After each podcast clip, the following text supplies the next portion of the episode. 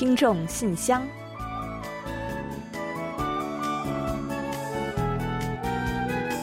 分享最新动态，聆听您的心声。听众朋友们好，我是李璐，欢迎您收听全新一期的《听众信箱》节目。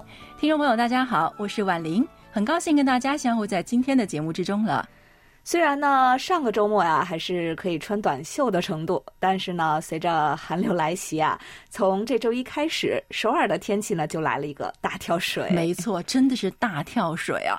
我都还没来得及从衣柜里找出更厚的衣服呢。嗯，所以不夸张的说啊，前几天大降温，我把能裹在身上的都穿上了才敢出门。美其名曰这是叠穿时尚啊。哦，可以啊。其实呢，我也是差不多啊，这个叠穿时尚，尤其呢是早晚温差比较大的时候。那这周二呢，一早就接到了政府的短信提醒，说呢是全国都发布了寒潮预警了，不少地区的温度呢还降至了零下。嗯，首尔当天呢还是出现了今年入秋以后的首场的霜降，这比往年呢要早了十天。那都说呢，今年冬天会特别冷，所以啊，看这五 G 速度进入冬天的趋势，还真是不能大意啊。嗯，没错的。那尤其呢是要注意身体健康，特别是呢这一季节非常容易感冒，再加上马上呢冬天就要到了，流感也在出现流行迹象。嗯，而且新冠疫情呢仍然在继续，还要谨防流感、新冠的同时流行。所以呢，大家也好，我们也罢，都要好好的保护自己。提醒大家一下，及时的注意根据天气变化来增衣保暖，同时呢，也要保障营养，增强身体的免疫力。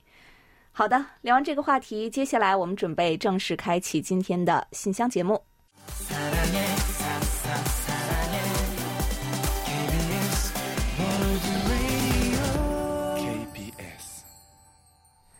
听众朋友，欢迎来到今天节目的第一个环节——韩广动态。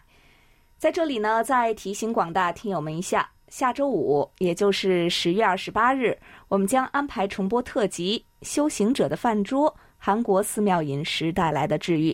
节目的时长呢，大约是五十分钟，因此当天原定播出的啊、听众信箱啊，还有时事焦点将暂停播出一期。新闻节目呢，依旧照常播出，还请大家留意一下。好了，今天的最新动态消息就介绍这么多。接下来，我们一同进入来信选读。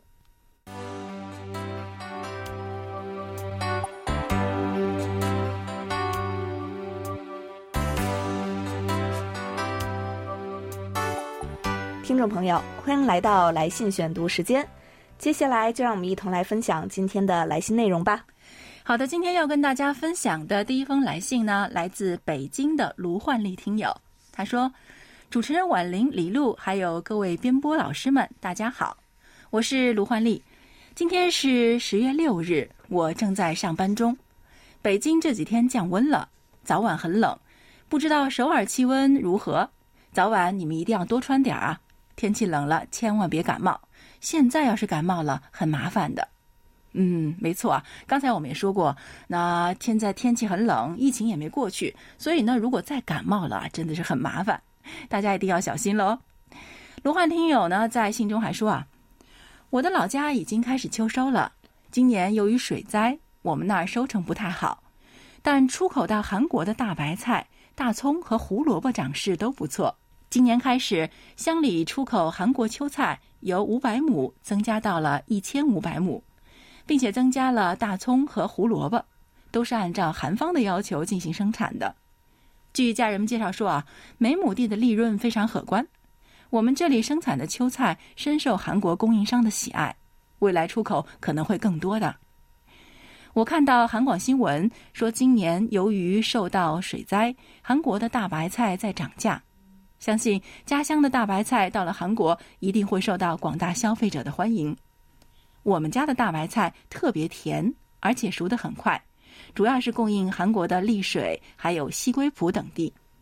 哇，原来您家乡的白菜会进口到韩国来啊？那韩国最近物价上涨，那再加上今年夏天又是暴雨，又是干旱，又是台风的，蔬菜的价格也是一路的走高，白菜价格呢也是一直在涨。那有段时间呢都被叫做金菜了呢。所以呢，您家的白菜如果能够收成很好的话呢，应该能够卖个好价钱，弥补一下其他庄稼欠佳的收成，也算是不幸中的万幸了吧。另外，卢焕丽听友呢还告诉我们，他最近呢仍然在参与志愿活动。他说：“时间过得真快，转眼十一假期就要过去了。十一期间我一直在上班，有时候呢会去居委会帮忙。北京的疫情不断，我们志愿者也是闲不住，每天都有活儿。”不是送菜就是送快递，今年真的是太难了。昨天我就送了十五份菜，还有十六份快递。我们小区目前仍然是半封闭管理，快递和外卖是不允许入内的，不过居民可以外出。不知首尔那边如何？希望疫情能够早日结束。嗯，是啊，新冠疫情啊，真的是肆虐太久了。那希望卢焕丽听友呢，在做志愿活动的时候啊，也要更加注意防护。当然呢，最主要的就是要劳逸结合，千万不要太累了。韩国这边的疫情呢，较前期是有了一些好转的，嗯，而且呢，从九月二十六日起呢，已经全面解除了在户外戴口罩的义务。不过呢，考虑到流感患者的增加，还有冬季疫情有可能再度流行，所以呢，将继续维持室内佩戴口罩的义务。就让我们大家多多保重，一起期待着疫情结束的那一天早日到来吧。好的，非常的感谢卢焕丽听友。接下来呢，我来分享一下天津李健听友的一封来信。他说：“尊敬的 KBS 中文组全体成员，各位好。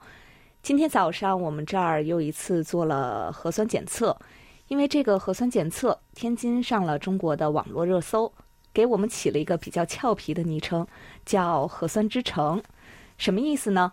就是核酸次数最多的城市，我们基本上都已经习惯了。有的时候一下不核酸都不习惯了。套用某位相声演员的台词：“核酸检测是人民群众喜闻乐见的娱乐活动。”当然这是玩笑了。哎，人民群众呢真的是非常的智慧啊！那即使呢是在比较辛苦的事情，也是能够苦中作乐，为大家点个赞。为了防疫和抗疫，大家一起加油哦！另外呢，各国呀根据各自的国情也采取了不同的防疫措施。李健听友呢在这次来信中啊就提到了韩国的措施。今天打开韩广中文网页，看到这样一则新闻，就是韩国从九月二十六日开始全面解除户外强制口罩令。这条新闻看完以后，让人有种眼前一亮的感觉。我在想。韩国也是根据本国实际情况做出了一个重要决定。这个决定正如新闻中说的那样，考虑到防疫情况和国民的不便等，政府在听取专家意见后，逐一解除传染风险较低领域的防疫限制。这样的一个重要决定，我认为也是韩国向逐渐恢复正常国际贸易往来也好，还有民众正常生活、社交也罢，迈出了重要的一步。真心为韩国能做出这样的决定感到高兴。当然，解除口罩令并不代表完全解除防疫状态。这样做的目的就是为了巩固抗疫的成果，保证疫情不会再出现反复的情况。毕竟健康才是最重要的。如果健康没有了，赚再多的钱也等于是零。各位觉得呢？是的，您说的呢非常的对啊，健康是一切的前提。那刚刚我们也说了，韩国呢目前已经解除了除室内口罩另外的绝大部分社交限制措施，在室外呢可以根据个人意愿不戴口罩，入境呢也不需要再进行 PCR 检测了。那不过呢，有了过去三年的经历啊，人们呢还是很好的在遵守一些基本的防疫措施，街上呢仍好好戴着口罩的人也是不少的，大家平日里啊也都非常的注重消毒和卫生。政府呢也在督促民众继续实践生活中的防疫，所以呢，目前韩国是在恢复日常的同时，仍保持着一些基本的防疫措施。这也是根据韩国的现实情况采取的措施。看到您说天津的气温呢最近也下降了，那我们在节目开头呢也特别提醒大家要多多注意身体，希望您也能度过一个健康的冬天，也真诚希望这是我们经历的最后一个疫情寒冬。好的，再次感谢李健听友。好的，感谢李健听友。我们的另一位听友辽宁省的薛飞朋友呢，也写来了一封信。他说：“今天很高兴收到了电台寄给我的礼物邮包，小心翼翼打开，是一个包装精美的礼盒，里面有特别精致的勺子和叉子，银光闪闪，真是让人爱不释手。谢谢你们了。这件礼物呢，我非常喜欢。我的母亲在旁边也问我是韩广寄来的吧？我笑着点点头，她也很高兴，和我一起分享这份快乐和惊喜。再次感谢你们的厚爱和细心。嗯，很好。那送礼物最开心的呢，就是收到礼物的人会真心的喜欢。所以呢，也感谢您写信来，把这份开心送给我们。另外，薛飞听友呢，他也提到了最近的天气情况。他说啊，最近我们这里呢，天气凉了很多，特别是到了晚上啊，都得套羽绒服了。秋天还没过够，一眨眼，冬天好像就要来了。首尔的天气也是这样吧？你们上下班也要注意加添衣服，注意保暖哦。嗯，说到羽绒服啊，我就不由得看了一下坐在旁边的李璐。李璐，怎么要 Q 我吗？对，你今年开始穿羽绒服了吗？啊，还没有，有点早吧？现在哇，居然还没有！我们的怕冷小姐居然还没有开始穿羽绒服，快了，快了，估计一个月内会的，快了。但是刚才呢，我们在开头也说过啊，最近的确是很冷啊。实际上白天我还真看到有人穿羽绒服出门了，对，嗯，所以我薄的羽绒服，所以我就想，可能李璐应该已经穿了吧？居然还没有穿够能扛的。那感觉今年这个冬天的气息呢，的确是更近了一些了哈。那这两天呢，薛飞听友那边呢，肯定也就更冷了。那您也一定要注意添加衣服保暖哦。另外他还说啊，最近韩广信号呢在这里呢比较清晰，不过网络收听呢还是更清楚，甚至来说啊，就好像自己也在播音间里一样，那种身临其境的感觉。闲暇的时候呢，我们在韩广聊天群和天南地北的听友们聊聊广播啊，唠唠韩广进来的节目动态，回味一些韩广以前的那些事情，在每天紧张工作之余，也是一种放松和享受。有时候一些朋友呢也会感慨：“哎，最近呢总是想给电台写信，可是一拖就是好久，是不是自己年纪变大，变迟钝，也变慵懒了呢？”哈哈。你们看，这几个才四五十岁的人就已经开始感慨人生了呢。哇！不过我觉得啊，也许真正老了以后呢，反而才不会再感慨人生了呢。但是说真的，我们其实也非常想知道各位听友的近况。所以呢，既然大家已经有了这个写信的念头，那为什么不赶快付诸行动呢？可以来信跟大家聊一聊四五十岁的人生是怎么样的吗？让年轻人们前瞻一下，同龄人呢可以共鸣，年纪再大一些的呢可以唤起他们的回忆，或者啊，就像薛飞听友这样分享一下线下的快乐。他说：“今天还有一件高兴的事情要与你们分享，就是前段时间受到了疫情的影响啊，我们这里饭店不能堂食，网吧关门了，澡堂也不能营业，电影院也不能看电影了。但是今天啊，终于解封了。”大街上，大家都是欢快的表情，就好像过年一样高兴。这个疫情啊，反反复复，真是让人闹心。还是希望在以后的日子里能够平平静静的，因为它对于每个人的工作和生活影响真的是太大了。同时，我也想祈祷整个世界都无疫情，希望能够早日实现。好了，今天呢就写到这里吧。最后，祝你们工作愉快顺利，每一天都能拥有一份好心情。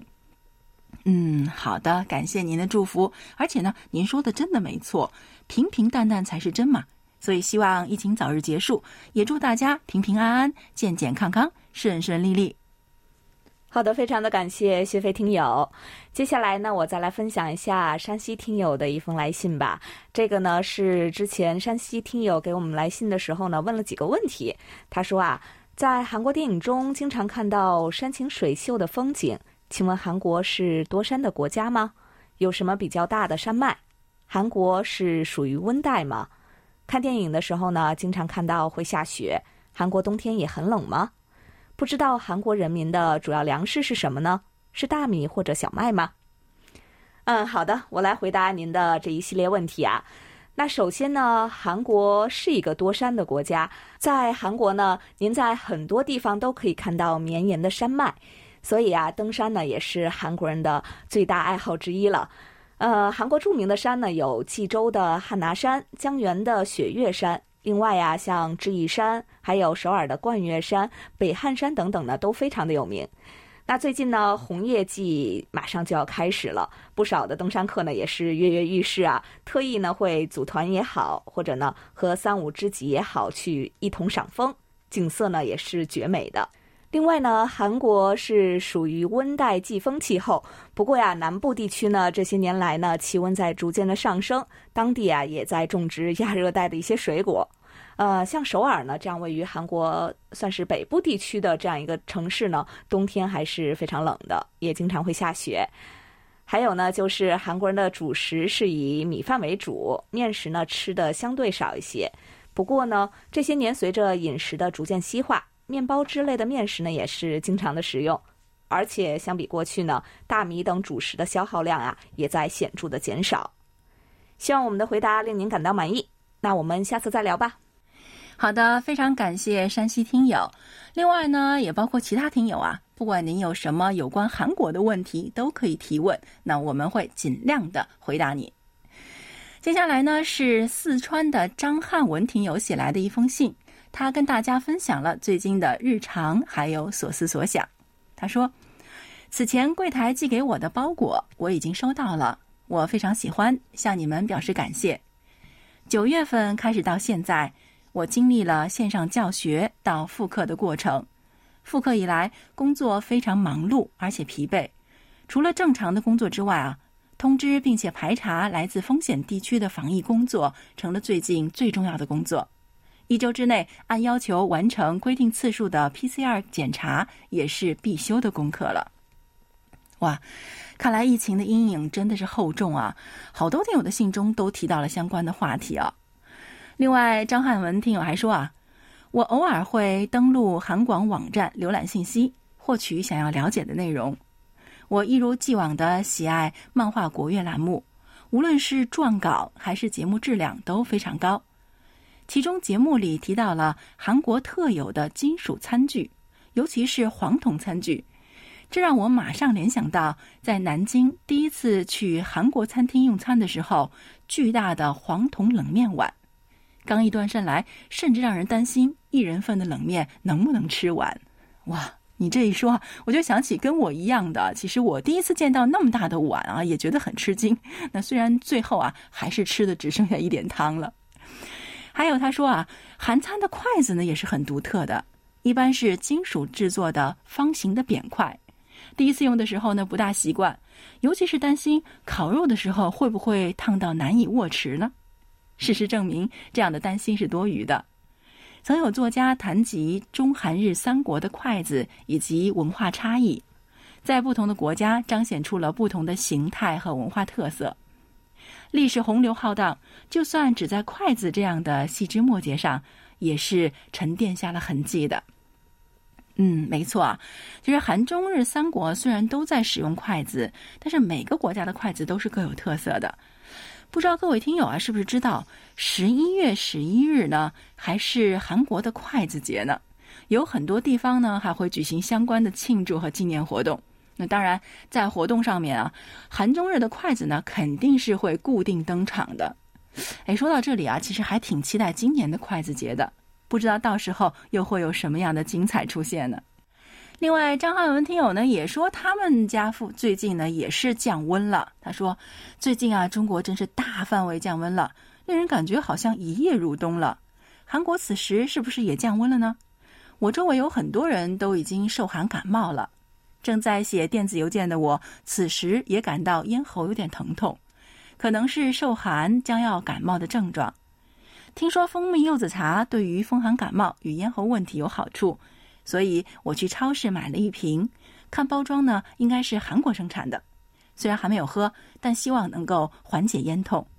当然呢，也在这里希望你们注意保暖，避免感冒哦。嗯，好的。那刚刚呢，我们也提到，最近呢，韩国也是降温了啊。秋天呢，真的是好像被截去了一大半儿。最冷的时候呢，差不多就已经是初冬的天气了呢。我们周围其实感冒的人也多了起来了。还有就是您刚才说的这个韩国的柚子茶，哇，我觉得韩国的柚子茶味道真的很不错的，那您一定会喜欢。而且即使是没有感冒啊，多喝一点对身体呢也是很好的。天气冷了，让我们穿的暖一些，喝的暖一些，对身边的人也暖一些，就算是冬天也会很温暖的。好的，感谢张汉文听友，同时呢，也要谢谢这么多听友们的来信参与。呃，天气呢真的是渐渐冷了啊，正是需要温暖的时候，大家呢不妨多多来信，分享各位的暖心故事。嗯，我们的信箱平台呢，随时在为大家敞开着哦。好了，因为时间的关系呢，今天的来信我们就先分享到这里。接下来，让我们一同欣赏一段楚昌荣听友分享的感言，然后准备进入畅所欲言。你来说，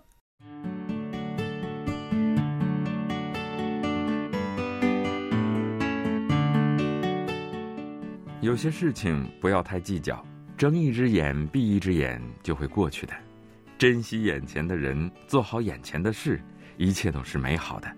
只不过有些来得晚一些，记住，阴天不一定会下雨，但晴天一定会有阳光。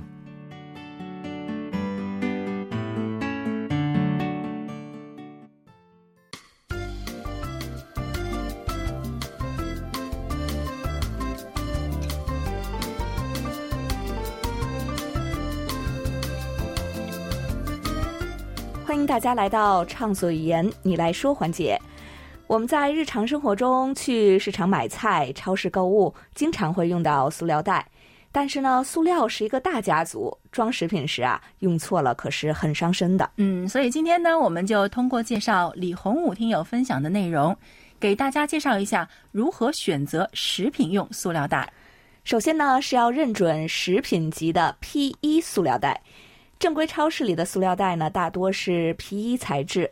在常温下装一些日常用品是没有问题的，但是呢，如果是装生鲜食品，就未必都合适了。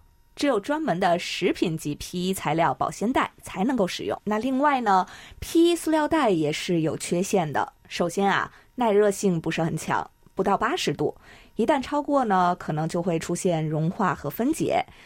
还有啊，就是不宜长时间的接触油脂。嗯，那在接触油脂的时候呢，这两种物质啊就可能发生一定程度的溶胀，并且分解溶于油脂中，这可就大大不妙了。因此啊，最好不要用超市的透明塑料袋去装热食，也不要用来分装肉类直接冻冰箱。那冻肉呢是要用食品级的密封性好的袋子。第三呢，两种塑料袋啊，劝您千万不要装食物。首先呢，是不要用摸起来很软且没有 QS 标识的塑料袋来装食物，因为这类塑料袋呢是怕热怕油，食物温度过高时可能会析出有害物质邻苯二甲酸酯，长期食用被污染的食物的话呢，会增加人体的高血糖还有高血脂等风险。还有一点呢，我们大家要知道啊，彩色塑料袋是不健康的，因为里面呢可能会含有有害物质成分。苯并芘，哇，听起来就觉得很可怕。苯并芘，那尤其是常被用于装海鲜的黑色塑料袋，使用的呢是可回收再生的塑料制作，因此啊，不要用彩色塑料袋直接去装要那就直接吃的食物，这一点一定要记住。嗯，那其实呢，我觉得如果可以的话呢，尽可能的少用塑料袋是最好的。这不仅可以防止因为疏忽而影响到我们的健康，同时呢，也可以为保护环境贡献。不小的力量。嗯，没错。我想大家都知道啊，塑料呢是主要的污染源。现在很多领域都在倡导限塑。韩国的便利店呢，从十一月二十四日开始呢，也要禁止提供塑料袋了。所以啊，相信只要我们从小的举动开始改变，一定会推动取得大大的成果。好的，时间关系呢，今天的畅所欲言小环节就介绍到这里了。接下来，让我们一同进入今天节目的最后一个单元——点歌台。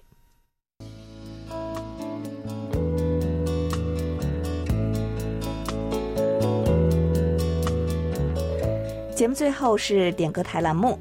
天气冷了，所以呢，今天我和婉玲在这里想为大家送上一首温暖人心的歌曲。嗯，我们选择的是江敏晶和崔正勋演唱的《我们如此相爱》，听歌名就觉得非常温暖吧。希望大家每一天都能过得充满温情和幸福，身边都有你爱和爱你的人。那在欣赏歌曲之前呢，我们先来揭晓一下本期节目的获奖名单。